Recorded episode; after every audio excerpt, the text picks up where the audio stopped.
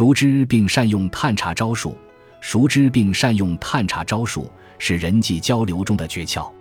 这类招数可以用来探测人的心机，可以凭之对人们的心地进行最隐蔽、最深刻的窥视。